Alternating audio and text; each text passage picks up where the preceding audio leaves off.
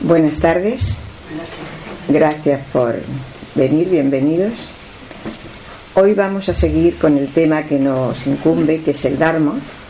Y hoy trabajaremos pues todo lo que influye para que el Dharma pueda ser tan variable, o sea, que pueda haber tanta diversidad en el Dharma. ¿Qué elementos son los que influyen para que en el universo haya esta gran variedad? Porque así entenderemos por qué hay tantos dharmas diferentes.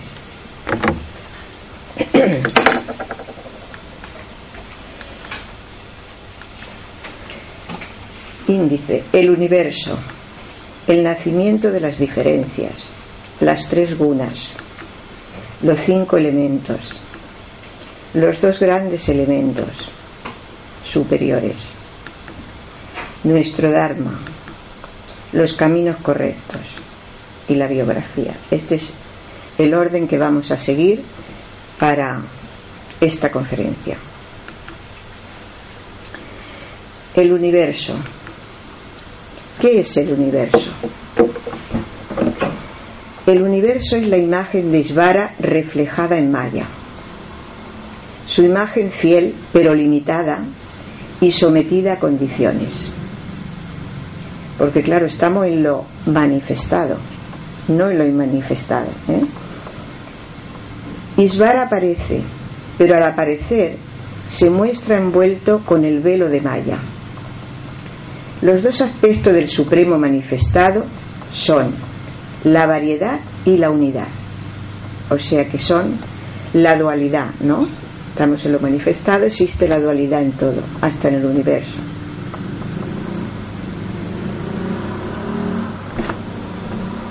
Pero, ¿cómo lo limitado y parcial puede ofrecer la imagen de Isvara? Por la unión de la multiplicidad de todas las partes, reuniendo su trabajo en un todo armonioso. O sea que cuando se reúnen todas las partes que lo forman, entonces se refleja la imagen de Dios. Una parte sola no la puede mm, reflejar porque es muy limitada y la imagen de Dios es infinita, es ilimitada, ¿no?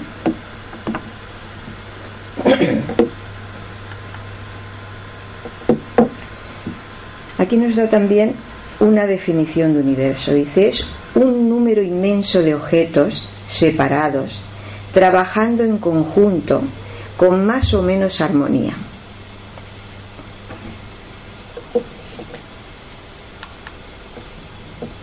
La diversidad del universo es necesaria e imprescindible para reflejar la imagen de Dios.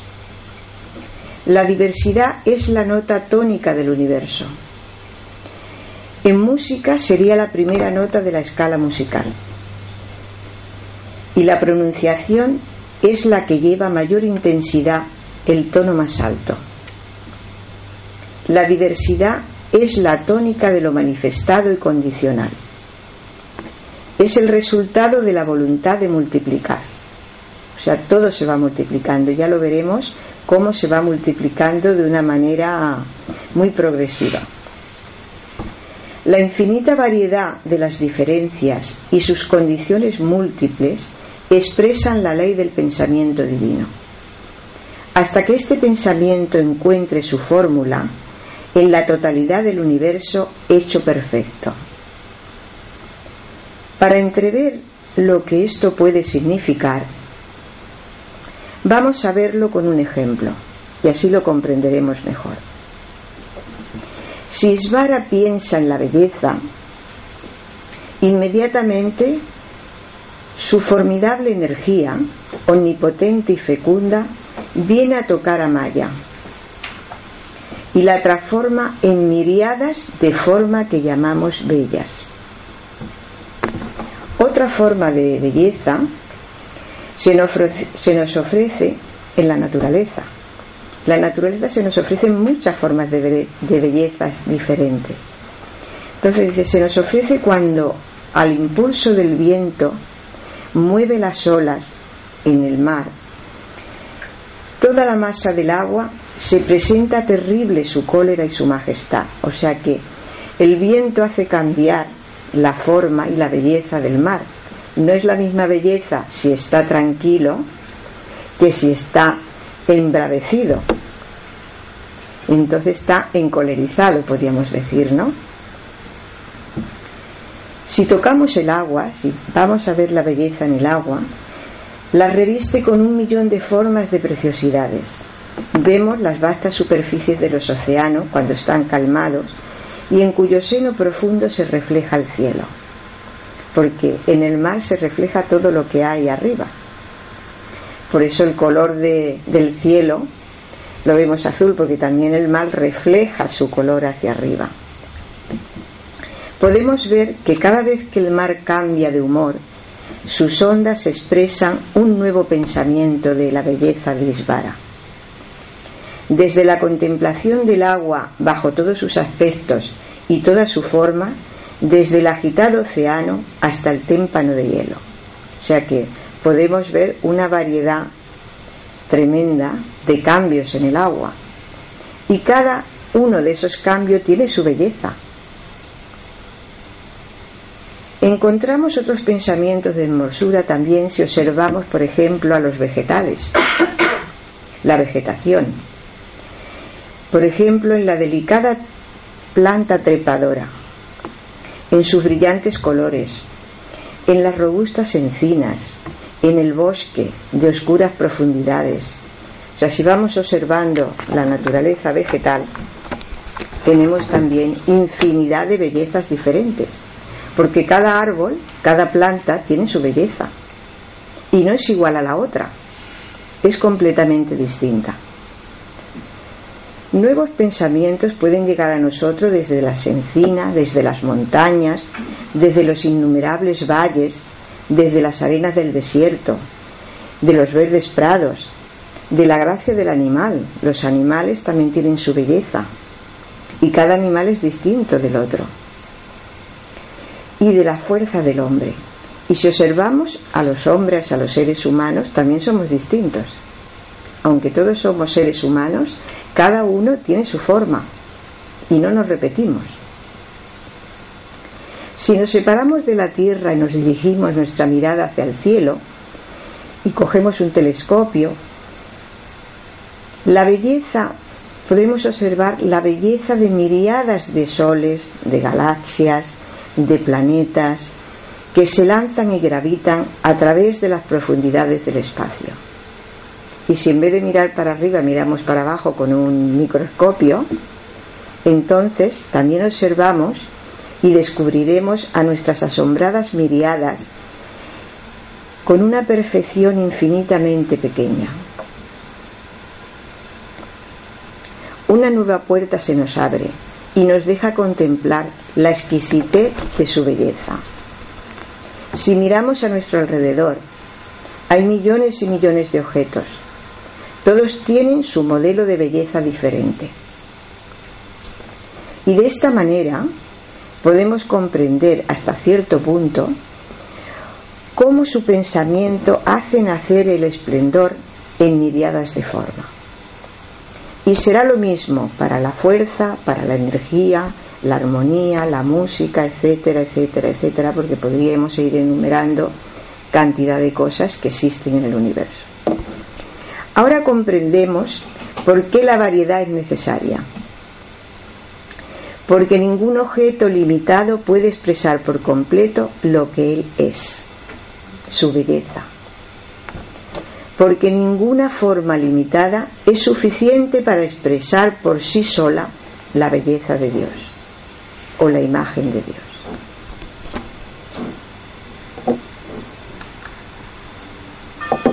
¿En qué consiste la perfección del universo? A medida que cada forma llega a la perfección en su género y todas ellas en conjunto llegan a, revelar su imagen, pero parcialmente, porque cada una es limitada, pero todas juntas nos convertimos, la limitación desaparece ya. Es como un rompecabezas, cada pieza es limitada y es pequeña, y con una pieza del rompecabezas no sabemos qué es lo que forma el, o nos quiere decir el rompecabezas. Sin embargo, cuando están todas las piezas encajadas, sí que vemos el paisaje o la forma que tiene. Pues igual pasa en el universo. Necesitamos la belleza de todo. Necesitamos la acción de todos para poder ver la imagen de Isvara. Comprendido esto, empezamos a ver que el universo no puede alcanzar la perfección sin que cada parte juegue su papel esencial. O sea que todos tenemos un papel, una misión en la vida. Y tenemos que jugarla. Porque si no, ese rompecabezas que es el universo quedaría incompleto. Porque nadie puede hacer nuestra parte. Cada uno tenemos nuestra parte y nuestra misión. Y si no lo hacemos nosotros, no lo hará nadie por nosotros.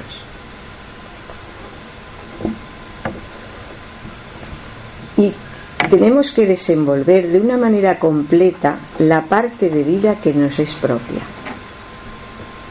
Si el bosque pretendiera imitar al agua o a la tierra o al aire, los unos perderían su belleza sin obtener las de los otros porque la belleza mía yo no la desarrollaría y no conseguiría la belleza del otro, porque no soy el otro.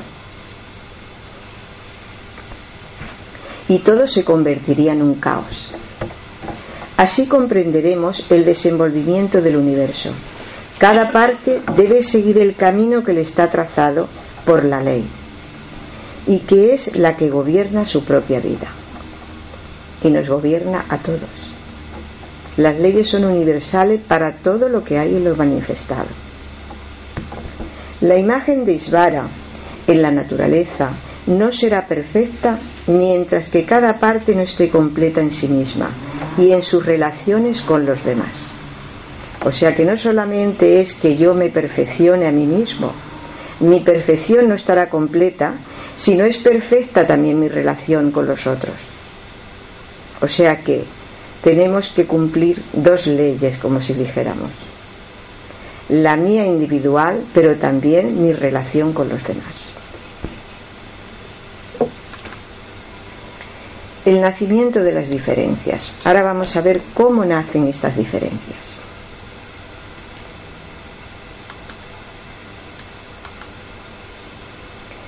¿Cómo nacen las innumerables diferencias? mediante la combinación de las tres gunas, que se dividen constituyendo siete grandes grupos. Nacen por combinaciones variadas, ya que existen una infinidad de posibilidades de combinación. O sea que aunque son tres, se multiplican por siete cada una. Y luego como se van combinando cada una de esas siete con las otras, pues claro, la variedad se multiplica casi infinitamente. En cada una de ellas están representadas las cualidades en un grado variable y sometida cada una a las siete grandes clases de modificaciones.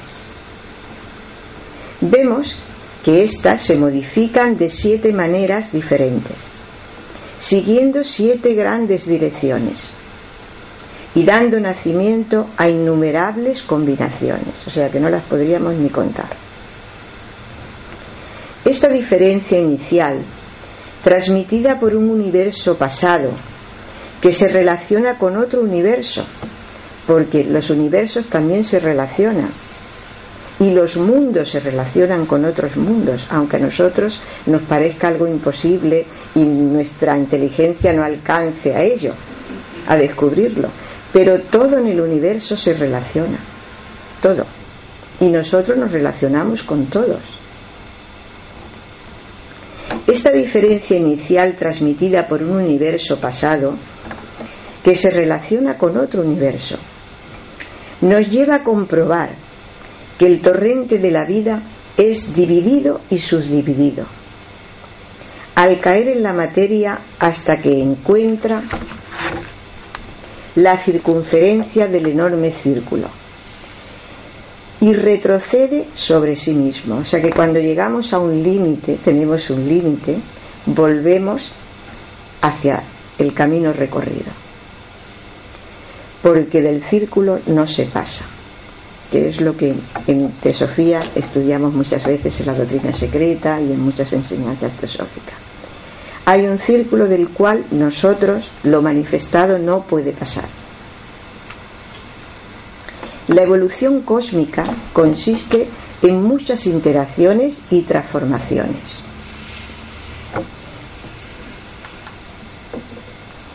¿De qué forma llegan a existir estas diferencias? Podemos decir que Isvara ha colocado su semilla en las grandes aguas. La vida dada por Isvara no era una vida desarrollada, sino una vida susceptible de desarrollo, una vida que hay que desarrollar, que tenemos el deber de incrementarla y de hacerla crecer. No nos podemos quedar con la semilla latente y ahí quieta en nuestra vida. Esa semilla tiene que evolucionar, tiene que crecer, tiene que desarrollarse.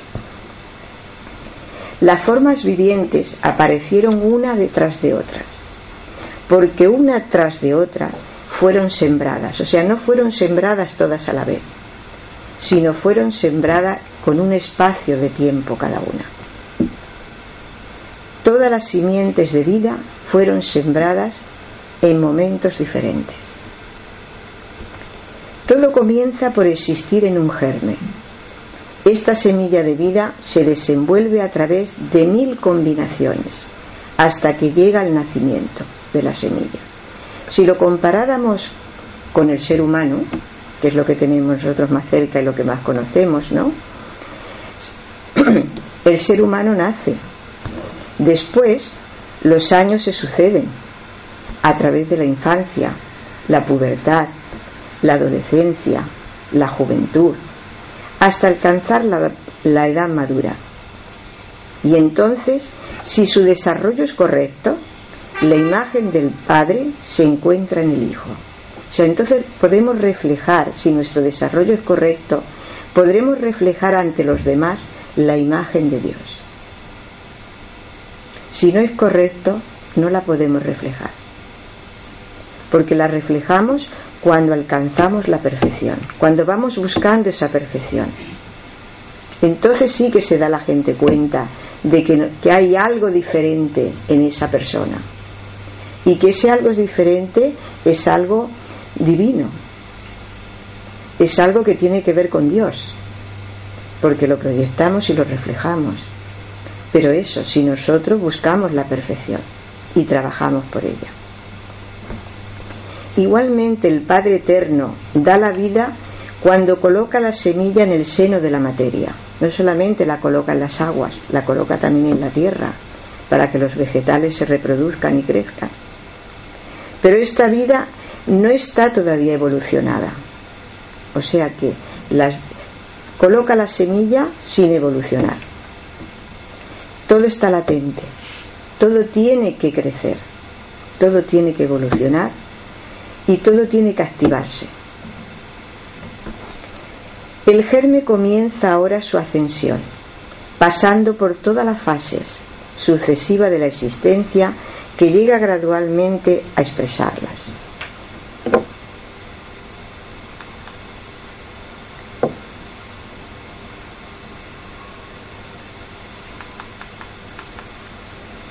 luego volveremos al otro. Aquí tenemos, para que nos hagamos una idea, de que partimos del Espíritu Supremo, del Espíritu Supremo, y entonces la esencia, la semilla, va descendiendo paulatinamente por el arco descendente a lo que llamamos involución. Aquí estamos involucionando vamos perdiendo todo lo sutil, todas las cualidades, todas nuestras potencialidades y vamos ganando materia. Vamos materializándonos poco a poco hasta llegar a la máxima materialización que es el reino mineral. Cuando ya estamos en el reino mineral, que es lo más material a donde tenemos que llegar, entonces ya cambia la dirección del arco. Ahora empieza la evolución. empezamos a evolucionar lentamente y vamos ganando todo lo que habíamos perdido, todas las cualidades, todos los dones, todos los poderes, hasta llegar otra vez al lugar de donde habíamos salido, que es el Espíritu Supremo. Entonces para que nos hagamos una idea, que todo es un círculo. ¿eh? En el universo, una de las figuras más importantes es la circular. Si observamos en la naturaleza, casi todo es circular. Todos los movimientos son circulares. Entonces el movimiento nuestro de involución es un arco de una parte del círculo y la otra parte para completarlo, que es la evolución, completamos el círculo.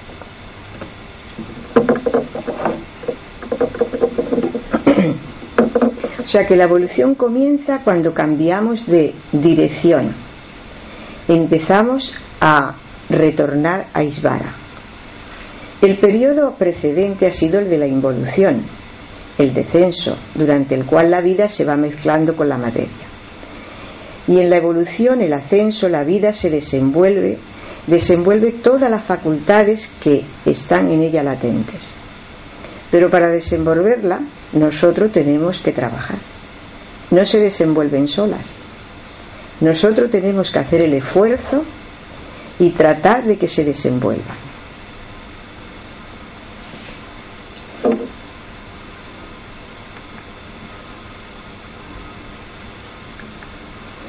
¿Cuáles son las relaciones del universo? Evolucionado como un todo o siguiendo cada una de su línea particular. O sea, el universo evoluciona como un todo o sigue solamente cada uno nuestra línea particular. ¿Qué os parece? Pues evoluciona de las dos formas. Evolucionamos nosotros particularmente y el universo evoluciona a nivel general también siguiendo las dos cosas. Al estudiar el universo, vemos que las variedades que en él se encuentran son constituidas por diferencias de edad. El mundo ha sido atraído a su condición actual por la virtud de una palabra creadora. Ha sido lenta y gradualmente y una prolongada por una prolongada meditación de Brahma es como Él hizo el mundo. Tomamos un universo cualquiera, en un momento determinado, y veremos que tal universo tiene por factor principal el tiempo. Esta dimensión aparece en el universo, aparece en lo manifestado. En lo inmanifestado no existe el tiempo. Por eso cuando morimos y pasamos a otras dimensiones, allí ya el tiempo no nos sirve para nada, no existe. No existe esta medida, existe aquí solamente. La edad del germen en curso determinará el grado de desarrollo alcanzado por él. En el universo existen simultáneamente gérmenes de diversas edades y de desarrollo desigual. Los hay más jóvenes que los minerales. Y entonces lo podemos ver aquí, en este gráfico, Vemos que en la curva que vamos recorriendo, estos tres, primero, que están antes que los minerales, son los reinos elementales. Entonces, si la semilla ha sido plantada aquí y va recorriendo estos tres reinos, cuando llega al reino mineral, que es el del centro, el reino mineral es más viejo, es más antiguo que los que le preceden. Porque continuamente van apareciendo semillas nuevas en cada reino. Y entonces vemos que cuando del reino mineral pasamos al reino vegetal, el reino vegetal es más antiguo que el mineral. Porque los que están ya en el mineral vienen detrás. Han sido, como si dijéramos, plantados después. Del reino vegetal pasamos al reino animal. Entonces el reino animal es más antiguo que el reino vegetal y que el reino mineral. y del reino mineral pasamos al reino humano. Entonces el humano es más antiguo que todos los que le preceden. Y el reino humano, cuando terminamos nuestra etapa del reino humano, pasamos ya a los tres reinos del Chohans, que son también tres reinos ya superhumanos, tres reinos ya más espirituales que los que hasta ahora hemos ido pasando. Por eso dice que en todo universo hay gérmenes de diferentes edades, de todas las variedades, y que unos son más antiguos que otros. ¿Por qué? Porque los han plantado después.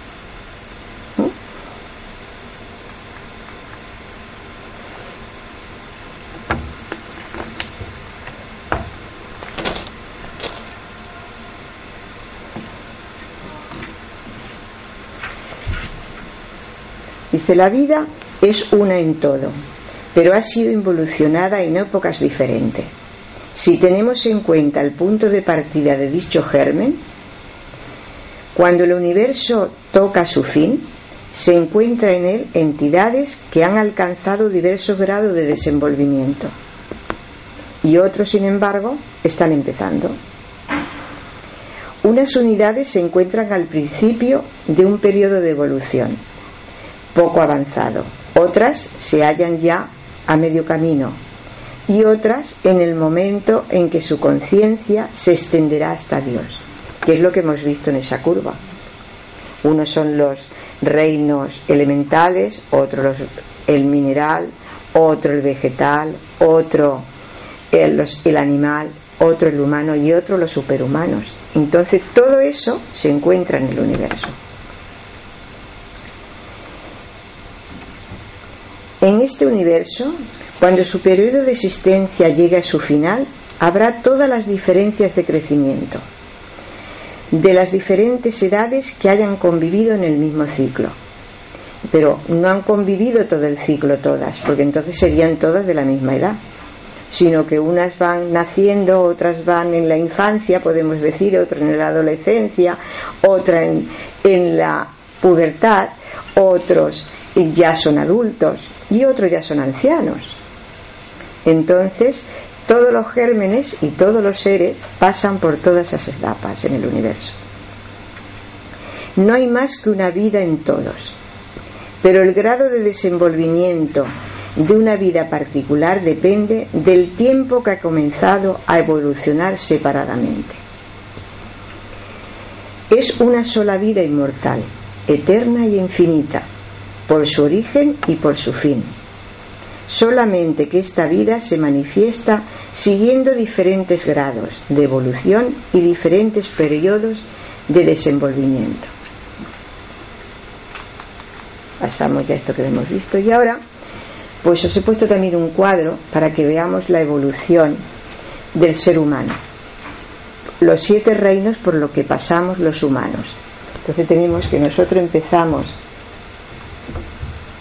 venimos de la hoguera, como decimos, saltan las chispas de las mónadas y van descendiendo al plano álmico, al búdico.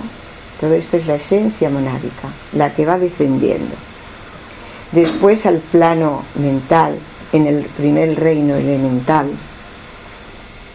pasa al segundo reino elemental, al plano astral en el tercer reino elemental y ya llegamos al plano físico, donde tenemos el reino mineral, que es la máxima densidad. Y empieza la evolución, el reino vegetal, la tercera esencia elemental, el reino animal, la segunda esencia elemental, el reino humano, la primera esencia elemental, y después el superhumano. O sea, es otra variedad de los que hemos visto antes.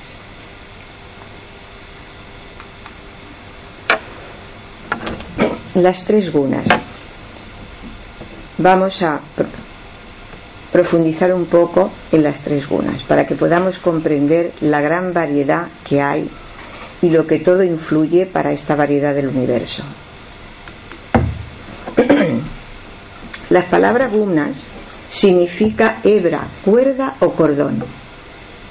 Según el yoga, la naturaleza posee tres cualidades que son primarias y que representan las fuerzas principales de la naturaleza, de la denominada inteligencia cósmica, que determina el crecimiento espiritual de la persona.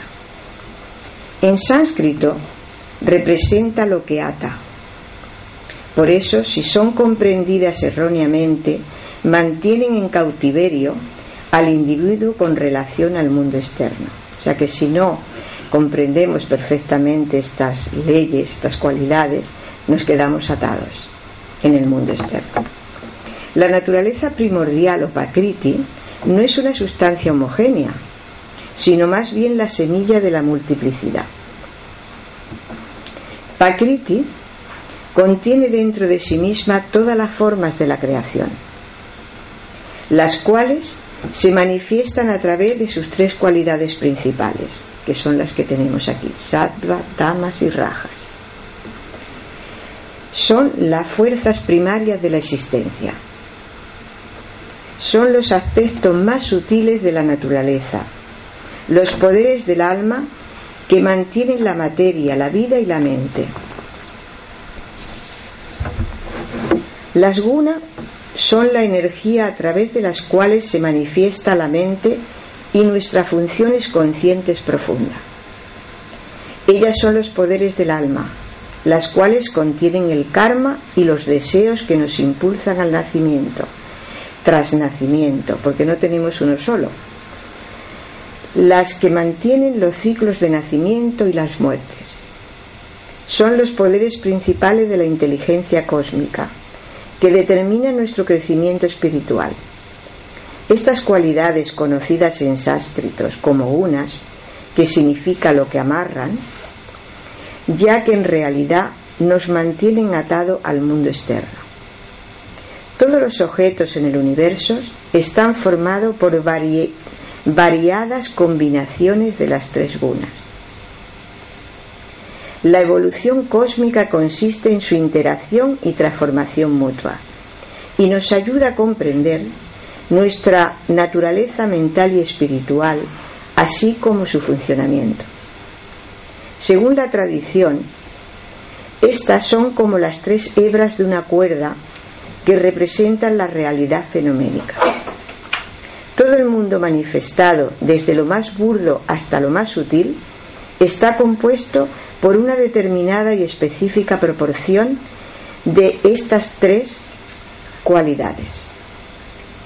Son energías que actúan en nuestra mente superficial y en nuestra conciencia profunda. Las gunas adhieren en la naturaleza a sí misma como un punto central de potencia para las diversificaciones. En el Bhagavad Gita nos dice que Sattva, Raja y Tama, que se originan debido a la interacción con Pakriti, estas están firmemente, atan firmemente al cuerpo y al moderador inmortal del cuerpo.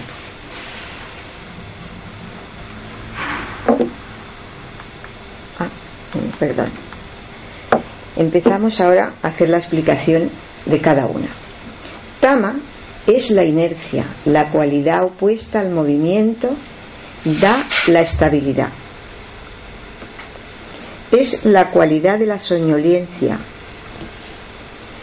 de la oscuridad y de la inercia, la estupidez, la torpeza, y es lo que cubre o obstruye la acción. Funciona como la fuerza de gravedad que retrasa las cosas y las mantiene en formas específicas y limitadas. Posee un movimiento hacia abajo que causa decaimiento, desintegración. Tama atrae ignorancia y desilusión, delirio en la mente y promueve insensibilidad, sueño, pérdida de viveza y de percepción, hasta llegar a la pérdida de conciencia es el principio de la materialidad e inconsciencia y ocasiona que la conciencia sea envuelta por la oscuridad. En el Bhagavad Gita nos dice, Tamas, nacido de la ignorancia, engaña a los que moran en los cuerpos, atándoles con la negligencia, el descuido y la pereza. En verdad destruye la sabiduría y nos ata la desidia. Sea, está la parte negativa de Tama. En el Hatha Yoga nos dice que es el principio de la inercia, es lo que da el peso, la masa a la materia. Se relaciona con el mundo mineral. Sin este principio no habría mundo fenoménico, tal como lo conocemos. Aporta la cualidad de estable. Es el principio de gravedad lo que mantiene las cosas unidas entre sí, o principio de cohesión. O sea que la gravedad atrae. Atrae quiere decir pues que quiere unir aquello lo que está, de lo que está trayendo, ¿no? Dice, de allí que se exprese en las personas humanas como cansancio, inercia, pereza, apatía, depresión, sentirse atascado, atrapado, con incapacidad de cambiar. La oscuridad y la impureza se relacionan con tama. De ahí que los alimentos que crecen sin luz, como los hongos y los fermentos, sean considerados tamásicos. También todo aquello que es rancio y viejo, en descomposición, son elementos tamásicos. La persona tamásica está tan absorta en sí misma que tiene una absoluta falta de preocupación por los otros. Y esto deriva en falta de ética. Una, una actitud de estar a la defensiva, con un estilo de pensamiento confuso e ilógico, que puede tornarse parcial y fanático. La postura ante la vida es negativa, pesimista. El egoísmo de Tama es por no reconocer al otro.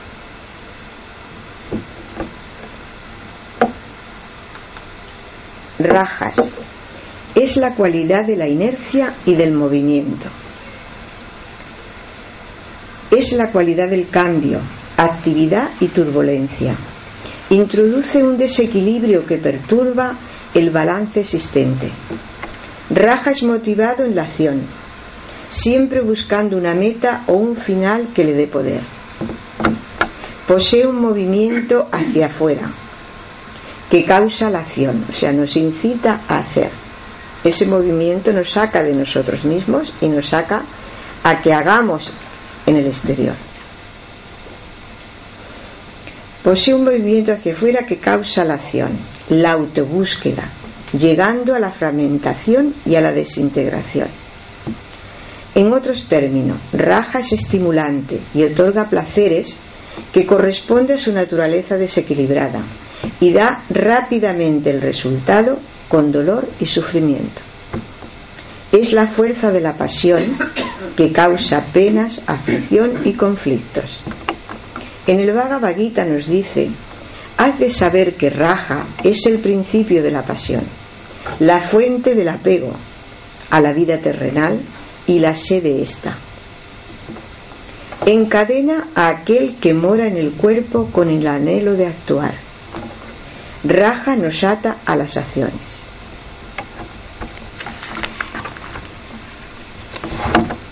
En el Hatha Yoga el Raja inyecta actividad a la materia. Salimos del reino mineral y entramos en el vegetal y en el animal. O sea que esta cualidad nos ayuda a evolucionar, saliendo de un reino para poder entrar en otro. Es el poder y la fuerza de la vida, expresada en estado puro, sin filtro y sin mesuras. Aporta la cualidad de activo, o sea, nos ayuda a activar todo eso que tenemos latente supone movimiento, cambio, inestabilidad e inquietud, lo cual tiene su aspecto positivo, que es el desarrollo, el crecimiento.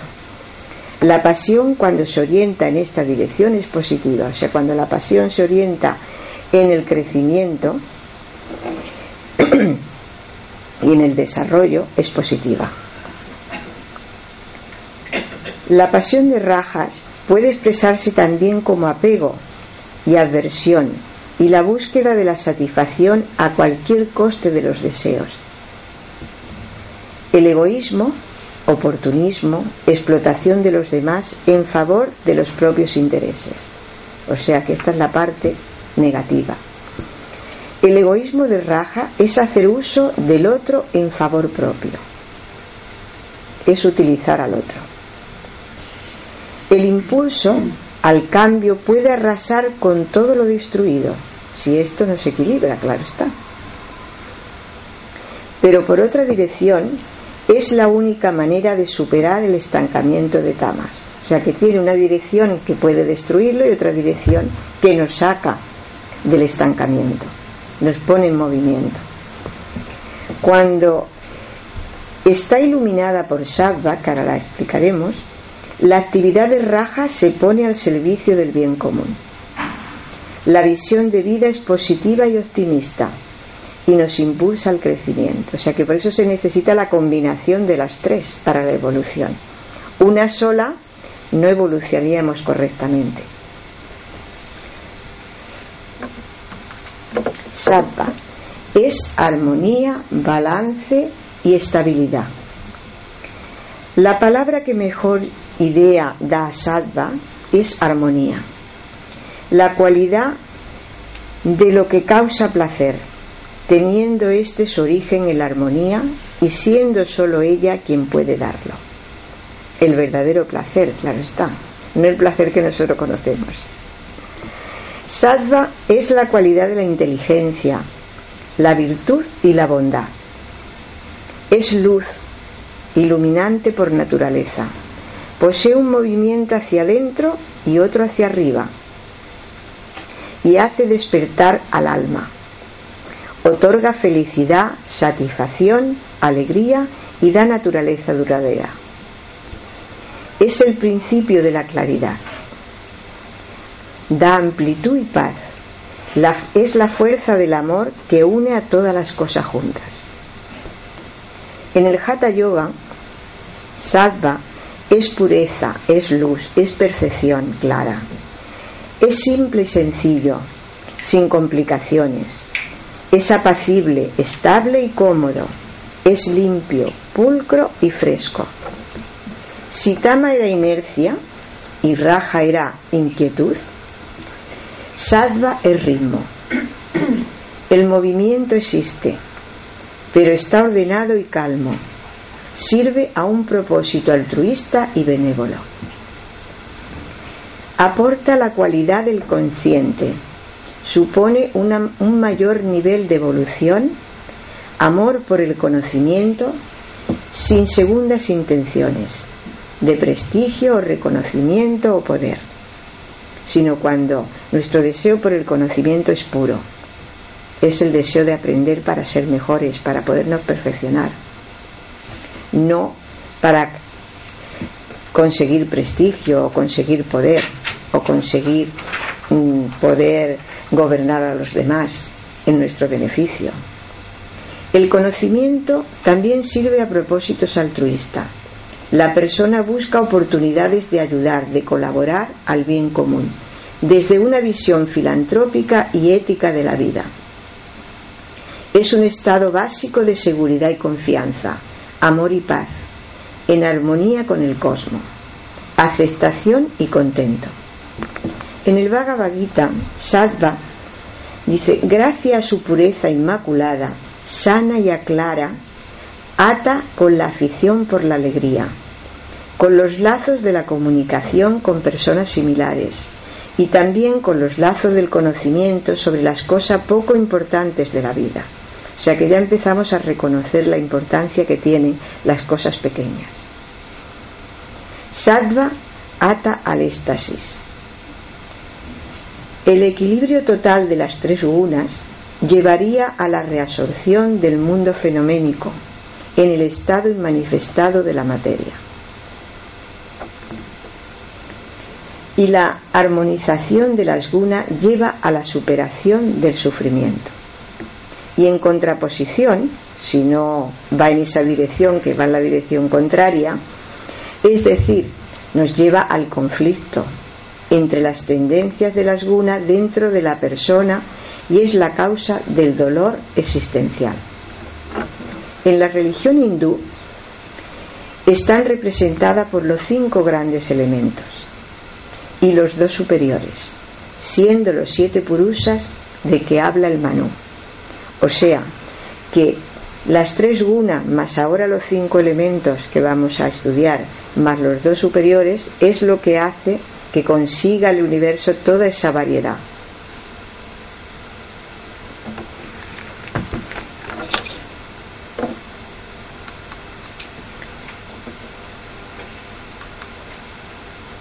Los cinco grandes elementos, tierra, agua, fuego, aire, éter, más los dos grandes componentes superiores, el casa y la luz astral.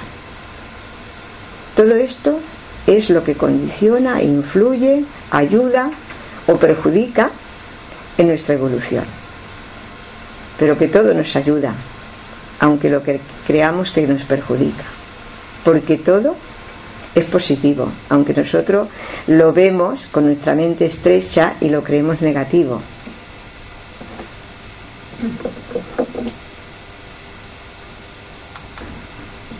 El éter es el más sutil de los elementos. A menudo es referido como espacio, siendo la esencia de la vacuidad. Es el espacio que los demás elementos rellenan. Es el primer de los cinco grandes elementos. Es el medio de transmisión de la luz y del calor. Se trata en primer lugar del más sutil de los elementos. El origen del éter es la forma no manifestada del sonido, el espacio primordial, ya que su vibración emerge mucho antes de que tome forma el sonido en el oído, o sea, que emerge desde lo manifestado.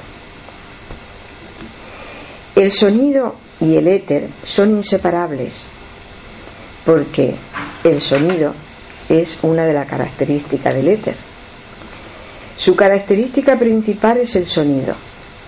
En el hombre, el sonido es la palabra. La palabra está formada por sonidos. O sea que aquí es la parte de éter que nosotros tenemos, que tenemos en más sitios, pero bueno, en esta que es el éter, que la palabra es una cosa invisible, ¿no? Y el éter para nosotros es invisible. Según la doctrina secreta, es uno de los revestimientos más groseros de la casa. Será visible en el aire al final de la cuarta ronda y se manifestará plenamente en la quinta ronda. O sea que el éter ya los científicos lo han detestado, ya le han dado nombre, ya sabe que existe ese elemento que ellos pensaban que era el vacío y resulta que ese vacío está lleno de éter. Pero no conocen ninguna cualidad más. Por eso dice que se manifestará en la quinta ronda.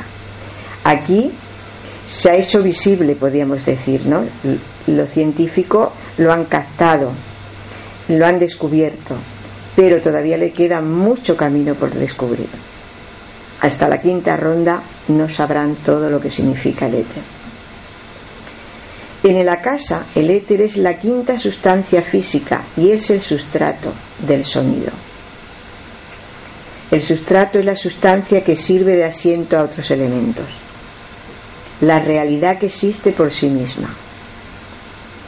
Es la sustancia física eterna, omnipresente, imperceptible, que posee la propiedad específica del sonido. Es el sustrato del que todos los demás elementos se derivan. El éter forma parte de todos los demás elementos.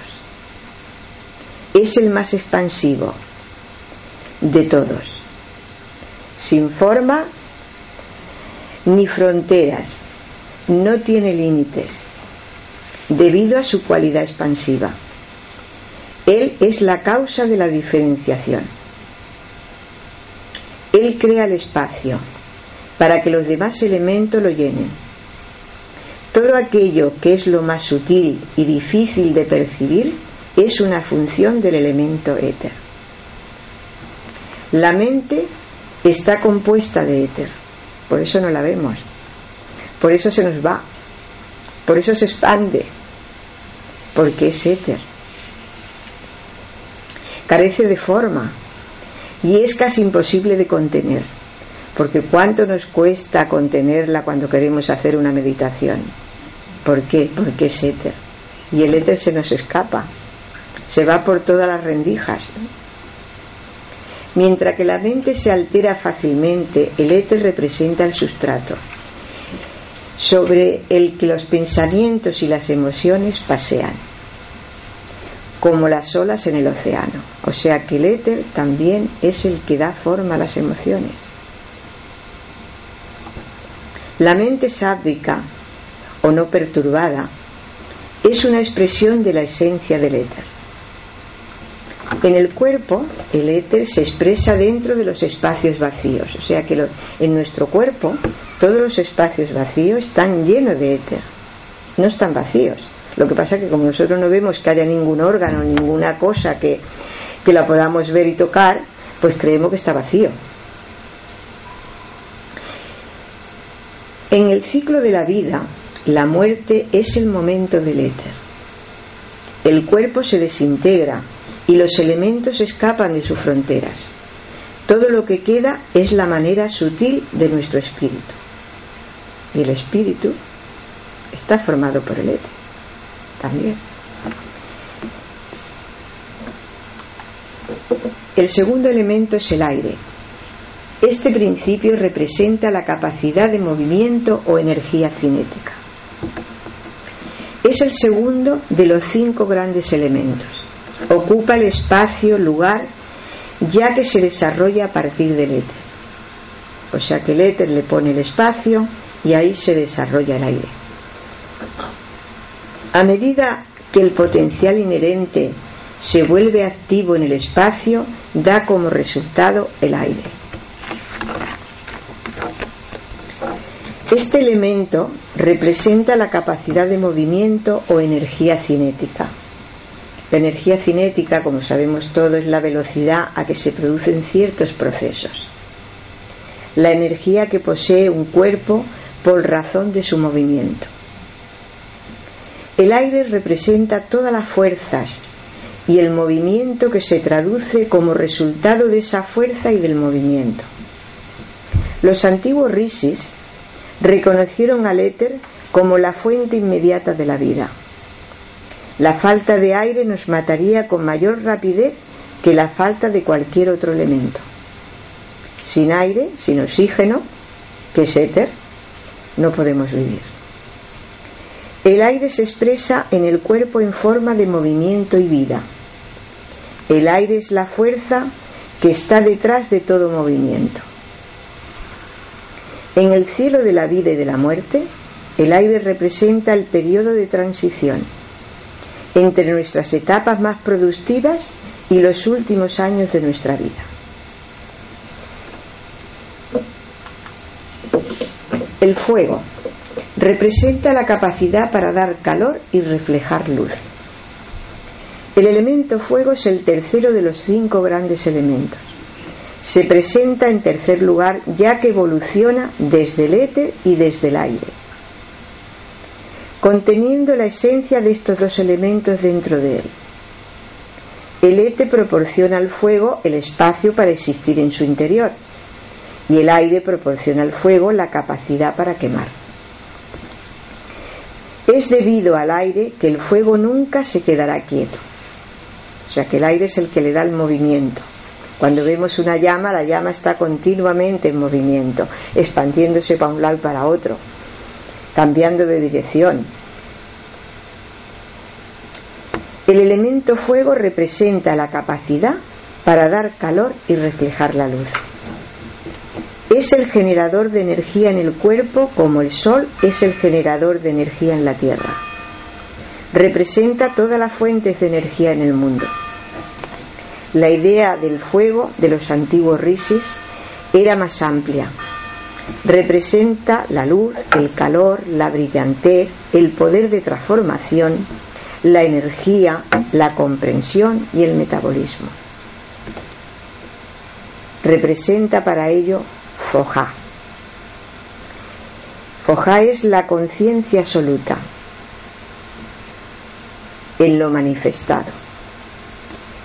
Fojá se convierte en el rayo divino de inagotable potencias creadoras, que inserta el pensamiento absoluto. Representa la potencia activa en la naturaleza. Es el misterioso lazo que une el espíritu con la materia. O sea que el fuego es lo que hace unir el espíritu con la materia. En todos los elementos, no solamente en el ser humano.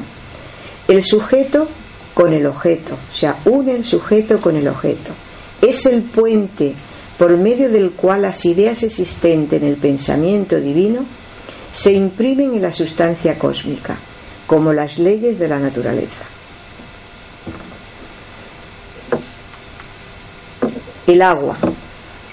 Este componente representa la materia en forma de fluidos y el principio de cohesión de la física.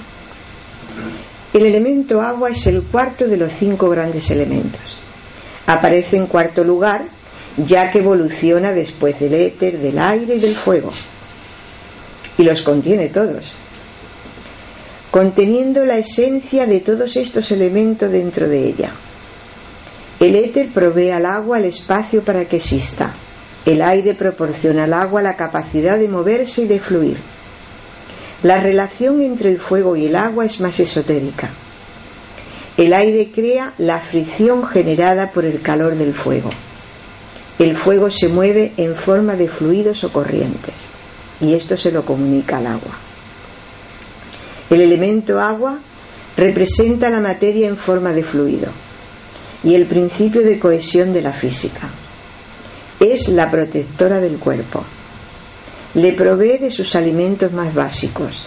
También le protege contra la disolución del elemento éter, la aspereza y el movimiento del elemento aire y el calor del elemento fuego.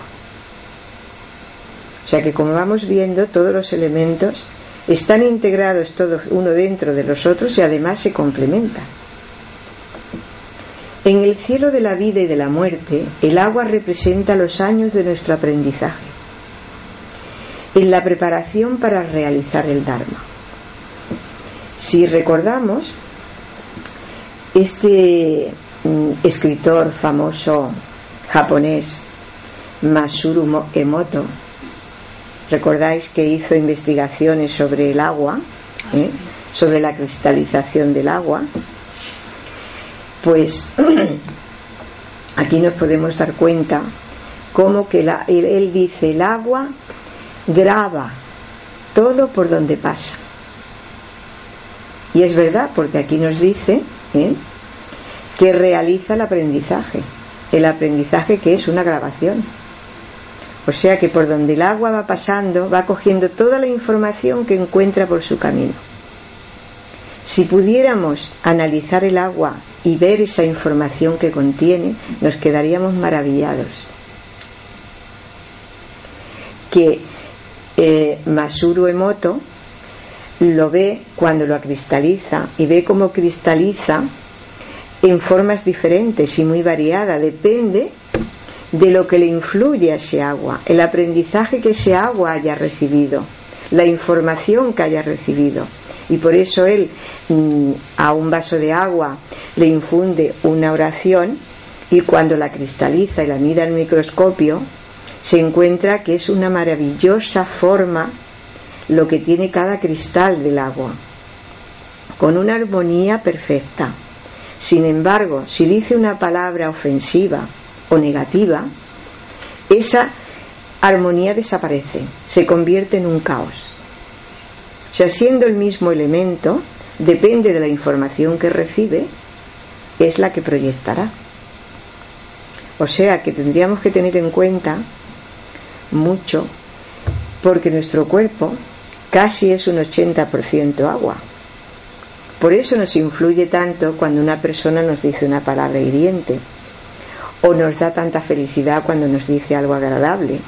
¿Por qué? Porque nuestra agua es la que recoge esa información y es la que forma esa armonía de cristalización o ese caos, depende de lo que recibe, de lo que ha grabado. Esto, claro está, los científicos todavía no lo dan por bueno, porque como no se puede demostrar científicamente como ellos quieren demostrarlo, como yo, como la ciencia lo demuestra, pues hasta que no se demuestre, pues está ahí un poco como algo importante, pero que no lo podemos confirmar que esto es así. Pero nosotros, que ya tenemos otras ideas y otra mente, sí que podemos darnos cuenta de que eso es así. La Tierra representa la materia sólida y la estructura del universo. Es el quinto de los cinco grandes elementos. Está en quinto lugar porque evoluciona de cada uno de los otros cuatro, conteniendo la esencia de todos ellos, dentro de él. El éter proporciona a la Tierra el espacio para existir. El aire proporciona a la Tierra el movimiento, los movimientos sutiles visto desde un nivel subatómico. El fuego, la energía, que está latente dentro de la Tierra, atado por los enlaces químicos de la naturaleza que mantienen la estructura junta. El agua también es inherente a la Tierra. El agua es el puente entre el estado gaseoso de la materia y el estado sólido. El gas que está formado por el aire, por el éter y por el fuego, se funde en agua y forma la materia fluida. El gas se licua, que eso lo sabemos, que la ciencia consigue licuar el gas. Entonces, pues es la materia fluida en que le da movimiento a todo lo que es tierra, a todo lo que es denso. Es la parte menos densa de la tierra. La tierra da forma al cuerpo humano y a toda la creación. La estructura provista por la tierra es el conducto a través del cual los otros elementos fluyen. Todos los elementos nacen del éter y están contenidos dentro de la tierra. Es el órgano de los sentidos y órganos de, la acción. Proporciona la estructura subyacente, y el fundamento que permite el crecimiento y el desarrollo de los tejidos. O sea que la tierra es la que nos desarrolla todo nuestro cuerpo, ayudado por los cuatro elementos anteriores, claro está. Los dos grandes elementos superiores.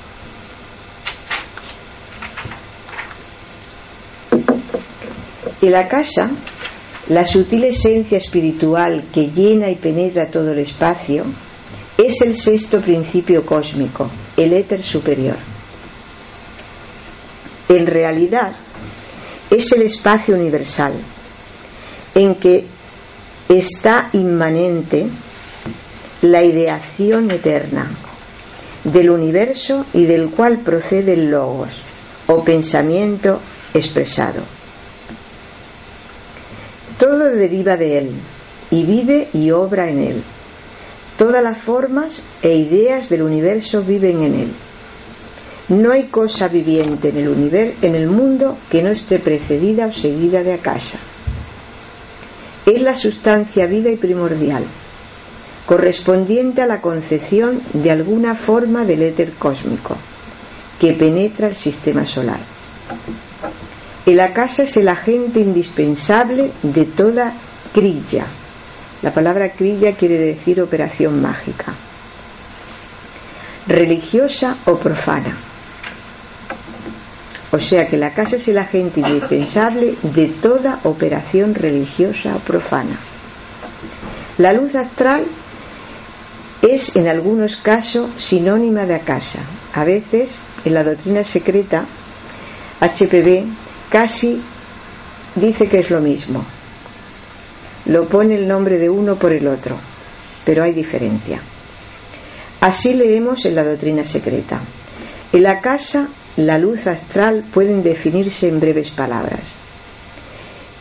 Es el alma universal, la matriz del universo.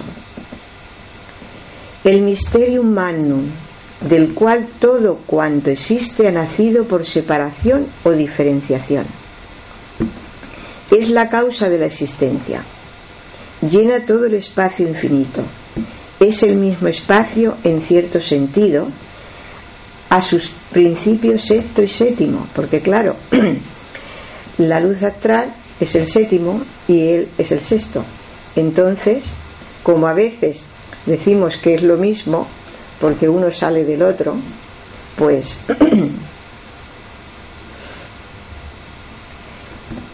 pero como lo, finito en lo infinito, en lo concerniente a la manifestación, esta luz ha de tener su lado tenebroso también, porque todo es tiene las es, tiene las dos polaridades, ¿no? Y como lo infinito jamás puede manifestarse por esta razón, el mundo finito tiene que contentarse con la sombra solar, que sus acciones se extienden sobre la humanidad y que los hombres atraen y ponen forzosamente en actividad.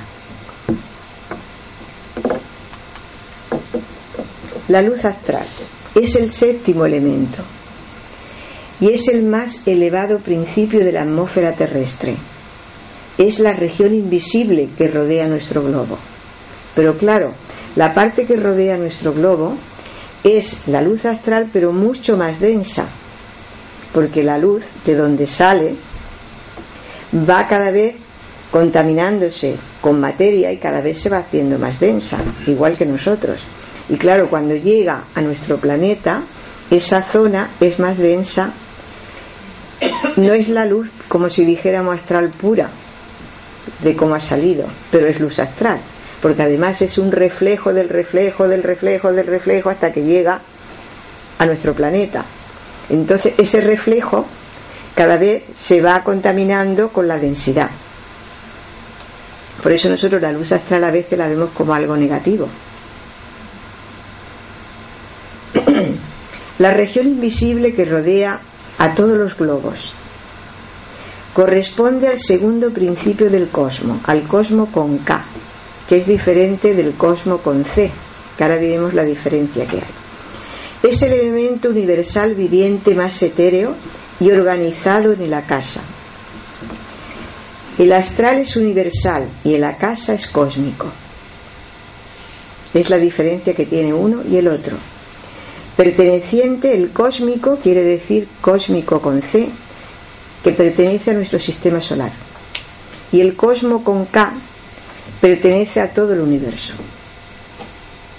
Es la diferencia de escribirlo con una letra o con otra. El concepto es completamente distinto. Es una esencia sutil, visible solo para el ojo clarividente. Existe uniformemente en todos los espacios interplanetarios sin embargo, la luz astral es más densa y más activa alrededor de nuestros objetos, a causa de su actividad molecular, especialmente alrededor del cerebro y de la médula espinal de los seres humanos, o sea que también nos rodea la luz astral. que están rodeados de ella como si fuera un aura luminosa. O sea que también forma parte de nuestro aura.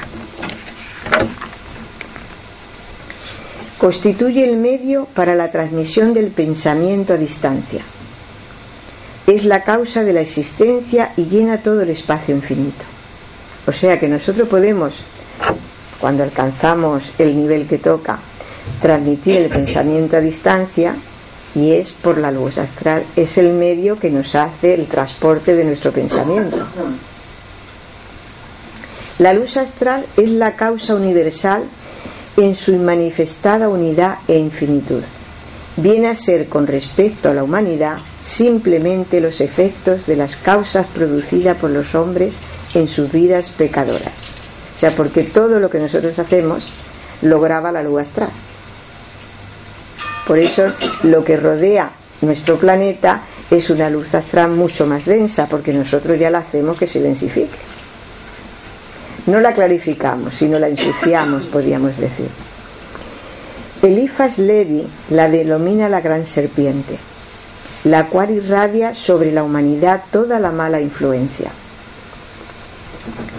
No son resplandecientes moradores, ya se llamen espíritu de luz o de tinieblas, los que producen el bien o el mal, sino la humanidad misma es la que determinamos la inevitable acción y reacción. Con nuestras acciones y nuestras reacciones creamos el bien y el mal. La luz astral no emite nada más que lo que ha recibido. O sea, es como una grabadora. Es el gran crisol terrestre, en el cual las malas emanaciones de nuestros planetas, morales y físicas, de que se nutre, convirtiéndose de este modo en la causa de epidemias morales, psíquicas o físicas. No son los espíritus de luz o de las tinieblas los que producen el bien y el mal, sino que la humanidad misma es la que determina la inevitable acción y reacción en el gran agente mágico. Para el profano, la luz astral puede ser Dios y el diablo a la vez. Es el archivo de memoria del gran mundo macrocósmico y del pequeño mundo microcósmico. El hombre, por medio de ese archivo, puede recordar sucesos pasados. Por medio de ella rodea las células nerviosas y los tubos nerviosos de nuestro cuerpo, o sea, los nervios. Toda la creación está compuesta por los siete elementos en proporciones diferentes. O sea que ya nos podemos hacer una pequeña idea de que todo lo que influye e interactúa, que eran las tres gunas con todas sus diversificaciones, más todos los siete elementos con todas sus... O sea que puede dar millones y millones y millones y millones de variedades. Porque claro, si no, no podrían representar la imagen de Dios.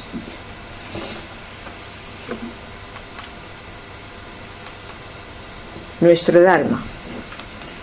Volvemos a nuestro tema. Nuestro propio Dharma es el único camino que lleva a la perfección. Lo primero que un buscador de la verdad debe comprender es que es su propósito de vida. Tan pronto como el alma comienza a sentirse sobria de las intoxicaciones del mundo, la primera cuestión que se pregunta es ¿cuál es el propósito de mi vida? O sea que cuando nos hacemos esa pregunta ya estamos dejando muchísima carga negativa afuera. Ya nuestra conciencia ha llegado a un punto que nos está haciendo ver lo que es importante en nuestra vida y queremos averiguarlo. Cada alma tiene su propósito, pero al final todos convergen en uno solo. Y ese es el objetivo de la búsqueda del místico, que es el conocimiento de sí mismo. Eso es lo primero que tenemos que buscar. Y ahí descubriremos también nuestra misión y nuestro Dharma. Porque si nos conocemos internamente, si conocemos nuestras cualidades, si llegamos a conocer nuestros dones, nuestros poderes físicos,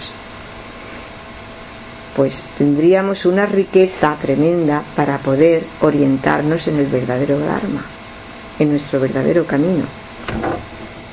Teniendo en cuenta la definición de Dharma que nos ha facilitado Anibesan, dice mi Dharma es el grado de evolución alcanzado por mi naturaleza en el desenvolvimiento de la semilla divina, que está en mí misma, y la ley de vida que determina la manera que yo debo de elevarme al grado siguiente. O sea que es la semilla, el desenvolver esa semilla más las leyes divinas que me ayudan a desenvolver esa semilla. Son los dos conceptos que son imprescindibles para poder conseguirlo. ¿Cómo escapar del campo gravitatorio? De este mundo de placeres sensoriales. Nuestras vidas parecen girar alrededor del deseo, de experiencias siempre nuevas. Deseamos que éstas cambien continuamente Queremos cambio, nos aburrimos cuantito estamos en la rutina. Queremos que nuestra vida ocurra algo, que nos dé vida, porque decimos que no vivo, no. Si no tengo experiencias continuamente que me motiven, parece que es que no estoy viviendo. Se trata de despertar la fe, la energía, que sustenta todas las vías espirituales. La devoción, la confianza, todos estos términos se refieren a esta sensación que abre la mente y el corazón, a lo que está más allá de las preocupaciones y de los deseos de nuestro ego personal. Lo principal es reconocerlo y abrazarlo. Nuestra vocación es la llamada a nuestro deber sagrado. Vivir nuestra inspiración plenamente es nuestro gran acierto. Toda inclinación verdadera surge en la corriente de amor que fluye entre el alma individual y el alma divina. Ahí es cuando fluye nuestro Dharma. Si nosotros tenemos esa fluidez entre el alma de Dios y nuestra alma. Porque si tenemos cortada la conexión, será muy difícil que encontremos nuestro alma. Esa conexión tiene que estar siempre activada, siempre permanente. Una línea telefónica que nunca acordemos. Toda inclinación verdadera surge en la corriente del amor. ¿Cómo descubrirlo? Reflexionando sobre nuestras cualidades o características propias, virtudes, tendencias, disposiciones o dones. Estos dones están próximos al centro mismo de quienes somos. Están en nuestro interior, en nuestro ser superior que llevamos dentro. Una vez reconocido, abracémoslo con todas las fibras de nuestro ser. Dale todo lo que tenga de ti, comprométete por completo y podrás transformar tu deseo en la hoguera de luz. Tenemos una responsabilidad ante el don. El don es Dios disfrazado, nos dice el Bhagavad Gita. O sea que el don es esa inspiración divina para que podamos encontrar el camino, el camino de nuestro Dharma. La verdad es que solo podemos aspirar a una realidad. Y si, no, y si nos dedicamos a descubrir quiénes somos y esa semilla de posibilidades que llevamos dentro, que tenemos sembrada en nuestro interior, es lo que nos ayudará a descubrir nuestro Dharma. Tomás Merton dijo, toda persona tiene la vocación de ser alguien, pero debe entender claramente que para realizar esta inspiración solo puede hacerlo una persona, ella misma. No lo puede hacer nadie.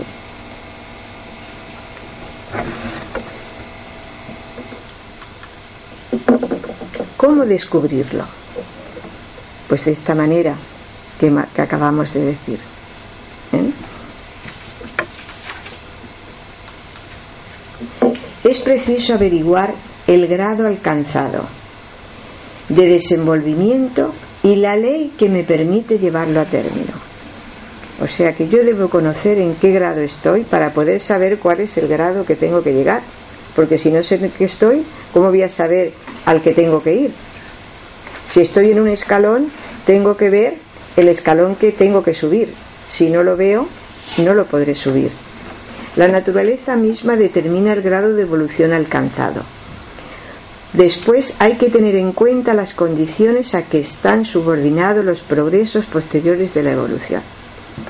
Es preciso que conozcamos el grado de nuestro desenvolvimiento y también la ley para poderlo llevar a cabo, o sea, desarrollarlo. Es preciso estudiar esta condición presente y el periodo que debemos seguir. Si no conocemos el grado alcanzado actualmente, forzosamente ignoraremos el grado siguiente y el objetivo a donde debemos llegar. Y por lo tanto actuaremos contra nuestro propio Dharma y retardaremos nuestra evolución.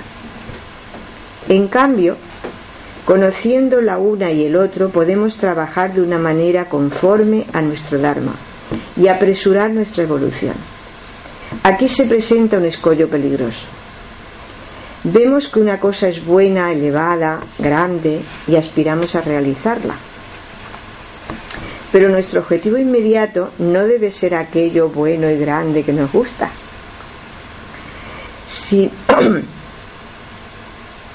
sino, a ver, pero nuestro objetivo inmediato no debe ser aquello que es lo mejor en sí, sino aquello que es lo mejor según el grado de evolución alcanzado actualmente. Lo que nos hará dar un paso de avance en nuestro proceso evolutivo. O sea que no solamente es lo que nos gusta que vemos, sino lo que yo estoy preparada para hacer. Eso es lo que tengo que hacer. Ani Besa nos pone un ejemplo muy gráfico. Dice una niña que juega con muñeca. Es inútil decir que esa niña tiene ante sí un porvenir más noble, más elevado que jugar. Claro que lo tiene. Hacerse adulta y un ideal, el ideal femenino perfecto, que es ser a lo mejor una gran madre, para sus hijos. Pero aunque este sea el ideal de la mujer perfecta, tomar este ideal antes de tiempo no es un bien, sino un mal. Todo debe de venir a su tiempo y a su hora. Si esta madre debe alcanzar el desenvolvimiento perfecto de la mujer y llegar a ser una madre de familia bien dispuesta, fuerte y capaz de soportar las presiones de la vida, entonces es necesario un periodo en que la niña juegue con su muñeca, que se prepare. Porque ya eso la ciencia también lo ha descubierto, de que cuando las madres son demasiado jóvenes, que son adolescentes, pues dice que es muy peligroso para ellas y para el niño que se forma, porque se puede formar deficientemente, porque esa persona no está preparada para engendrar todavía, y sus órganos no están maduros para engendrar. Entonces es lo que nos está diciendo aquí también. Tenemos que estar preparados para iniciar una acción y tenemos que prepararnos y esperar el tiempo necesario hasta poderlo hacer. Entonces es necesario un periodo en que la niña debe jugar con su muñeca, aprender sus lecciones y desarrollar su cuerpo. Pero si con la idea de que la maternidad es una cosa más elevada y más noble en el juego que el juego, y esta maternidad es impuesta muy temprana y el niño nace de una niña adolescente, el hijo y la madre y la nación sufre. O sea que tenemos un perjuicio todos. Porque no se ha tenido en cuenta el momento y la ley de desenvolvimiento de la vida. Es, y esta ha sido violada, esta ley, antes de tiempo. Y vamos al encuentro de toda clase de sufrimiento por coger el fruto antes de que esté maduro. Podemos esperar una posición elevada en el porvenir, pero es preciso que el momento llegue y dejemos madurar el fruto en el árbol, obedeciendo así a la ley del tiempo y del orden evolutivo. Así el alma crecerá bajo el impulso de una vida sin fin. No debemos ejercer la función antes del desarrollo del poder porque es extremadamente pernicioso para el organismo y para todo lo que nos rodea. Aprendamos pues a tener paciencia y a conformarnos con las buenas leyes. Por eso la teosofía nos dice que debemos estudiar y conocer las leyes espirituales y las leyes físicas. Por esta razón. Esto nos hará comprender que debemos elegir el Dharma que encaja en el dominio de nuestro desenvolvimiento vital y no otro por perfecto y bien ejecutado que esté. He aquí por qué el Dharma se le llama la ley o deber indistintamente, porque estas dos ideas tienen por raíz común el mismo principio, la naturaleza interior, en un momento dado de la evolución y la ley del periodo de desenvolvimiento que va a seguir. Las diferencias y la diversidad son las que hacen posible el desarrollo de la conciencia. Son las que hacen posible el desarrollo de la conciencia, nos dice Inglesa. Nosotros pensamos, sentimos y aprendemos por las diferencias. Solo por ellas sabemos que somos hombres vivientes y pensantes. La conciencia no condiciona, no condicional, escapa a nuestra comprensión no podemos pensar más que dentro de los límites que que es separado y condicional. O sea, no podemos pensar en lo, manifesta, en lo inmanifestado, porque nosotros estamos dentro de lo manifestado, estamos dentro de los límites y nuestra conciencia no puede pasar ese círculo. Ahora tenemos la posibilidad de ver cómo las diferencias se manifiestan en la naturaleza, cómo interviene el factor tiempo y cómo hay diferencia en los grados de la evolución y por consiguiente hay leyes apropiadas para cada grado. Los misterios del sendero de la acción podrán aclararse para nosotros si comprendemos la ley subyacente y reconocemos el principio de vida que rige la evolución.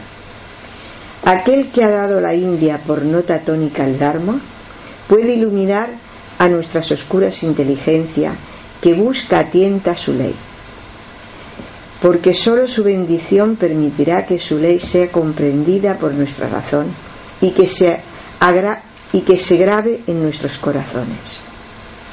Todas las almas, más pronto o más tarde, a través del camino correcto y del erróneo, llegarán a ese propósito que debe ser alcanzado y para el que toda la creación ha sido proyectada.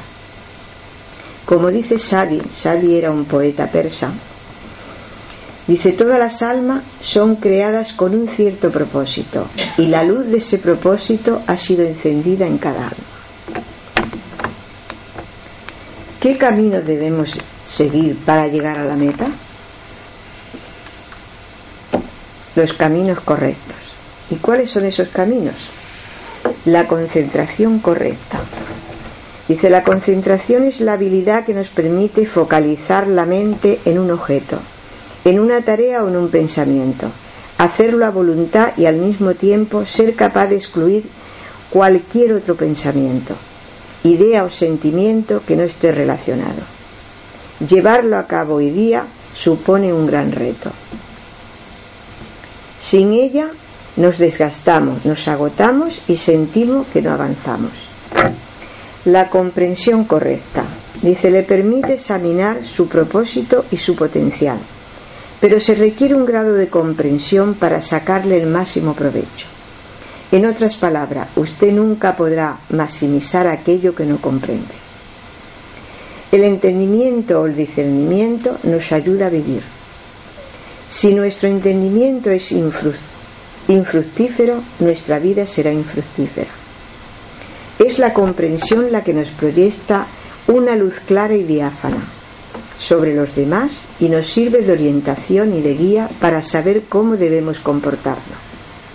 Según el diccionario de la RAE, la comprensión significa abrazar, rodear por todas partes, contener, incluir, penetrar.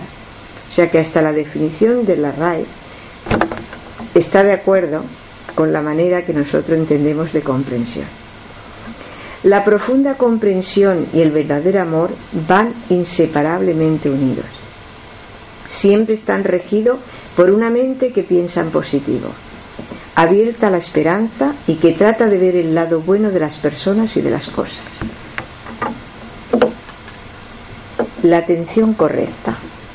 La filosofía de la atención consciente propone que mediante este camino seamos capaces progresivamente de encontrar la esencia de lo que somos, pero debemos buscarlo conscientemente y no ciegamente constituye la cualidad mental que hace posible toda práctica espiritual, la que nos hace ver las cosas tal como somos.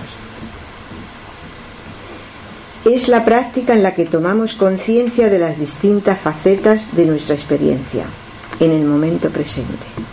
Podemos aprender a ser conscientes de cómo nos movemos, cómo nos sentimos y cómo respondemos o reaccionamos ante, ante cada momento de nuestra vida. Esta cualidad de conciencia es la base de toda vida creativa. Es como un espejo que refleja claramente lo que tiene frente, enfrente y sin juicios y sin interferencias. Con la atención consciente podemos aprender a tener mucha más sensibilidad para el proceso de la reacción casi permanente que experimentamos con respuesta a todo lo que nos afecta en la vida. La atención es la raíz del Dharma, la fortaleza de la mente. Es el soporte de la sabiduría, del despertar innato. El pensamiento correcto es necesario si queremos desarrollar una mente clara. Si nuestro pensamiento están motivados por el amor, la generosidad y la sabiduría, el resultado es la felicidad. Buda lo expresó en los versículos del Dhammapada. La mente es la precursora de todas las cosas. Si hablamos o actuamos con una mente impura, a ello le sigue el sufrimiento, o como la rueda sigue los pasos del buey. Nuestro peor enemigo no puede hacernos tanto daño como nuestros pensamientos no controlados. Krishnamurti nos dice, solo cuando el pensamiento está libre de los valores sensorios, creados por la mano del hombre o por la mente, es cuando puede surgir la realización de la verdad. El esfuerzo correcto. El esfuerzo es el impulso vigoroso y definitivo que hace posible al hombre convertir en realidad sus proyectos y sus decisiones.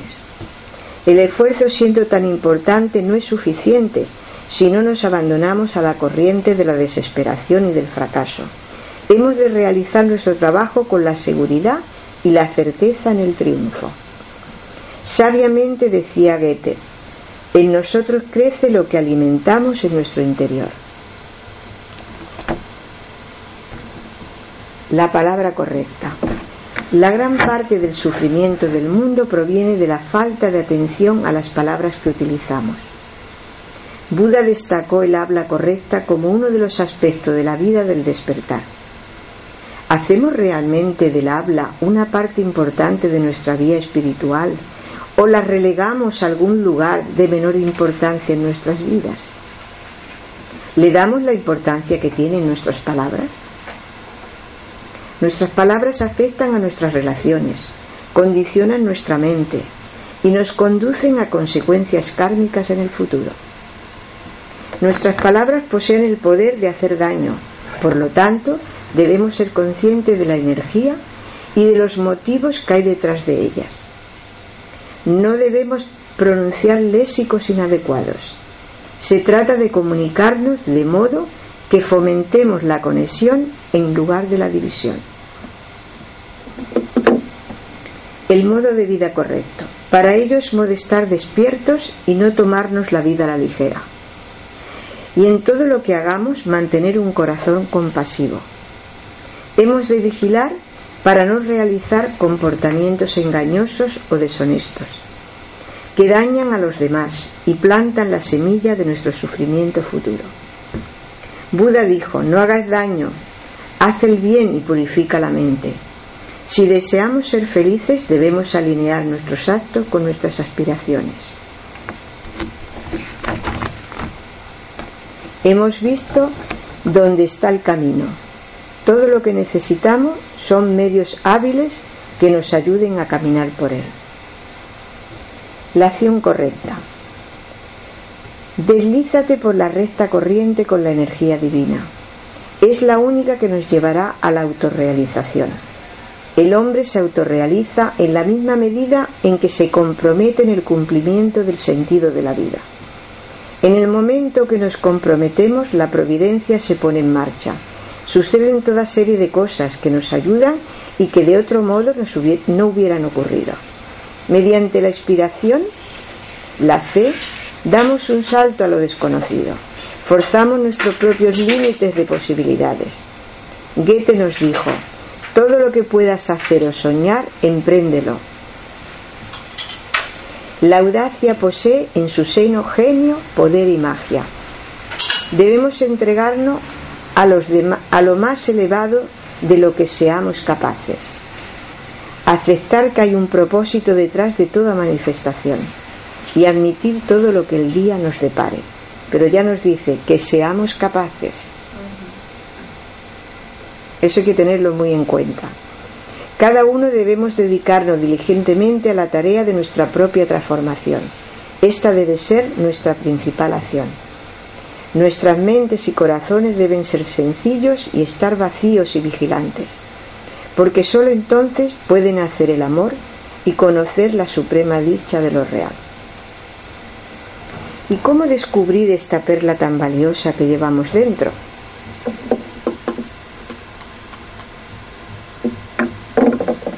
La perla del gran valor está en ti mismo y la encontrarás con la perfección de tu vida. Y ahora haremos unos minutos de reflexión sobre esta máxima y terminamos la exposición.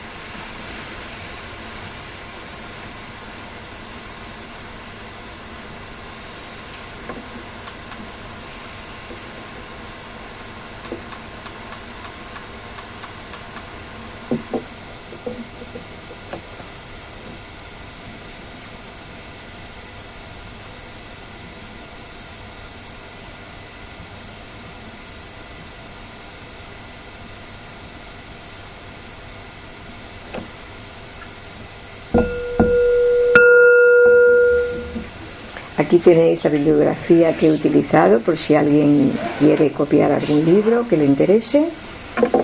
Y muchísimas gracias por vuestra asistencia y vuestra atención.